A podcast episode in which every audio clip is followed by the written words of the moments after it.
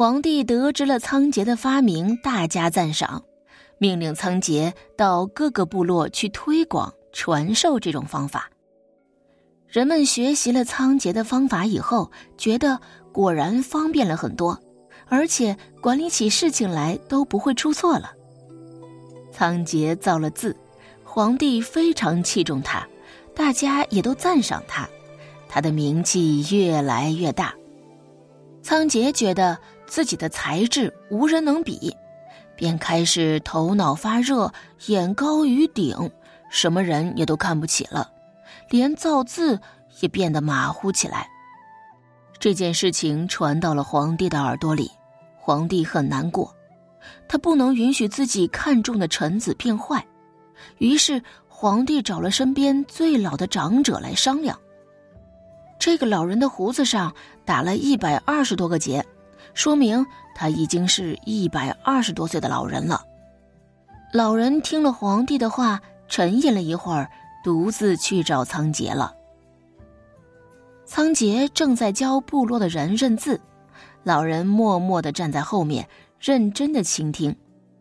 仓颉讲完后，别人都散去了，只有老人依然站在那里。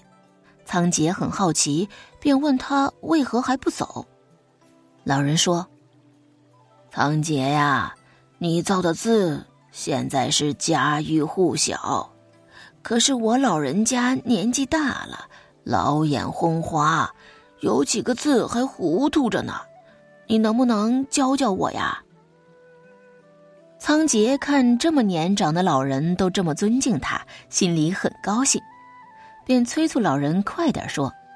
老人说：“你造的重字，是说有千里之远，应该念出远门的出字。”可你却教人念成重量的重字，反过来，两座山合在一起，本该为重量的重字，你可好，倒教成了出远门的出字，这几个字真叫我难以琢磨，只好来请教你了。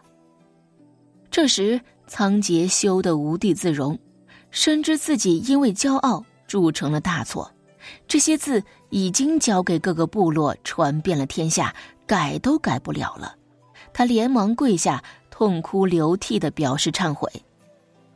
老人扶起仓颉，真诚的说：“仓颉呀，你创造了字，使我们老一代的经验能够记录下来，流传下去。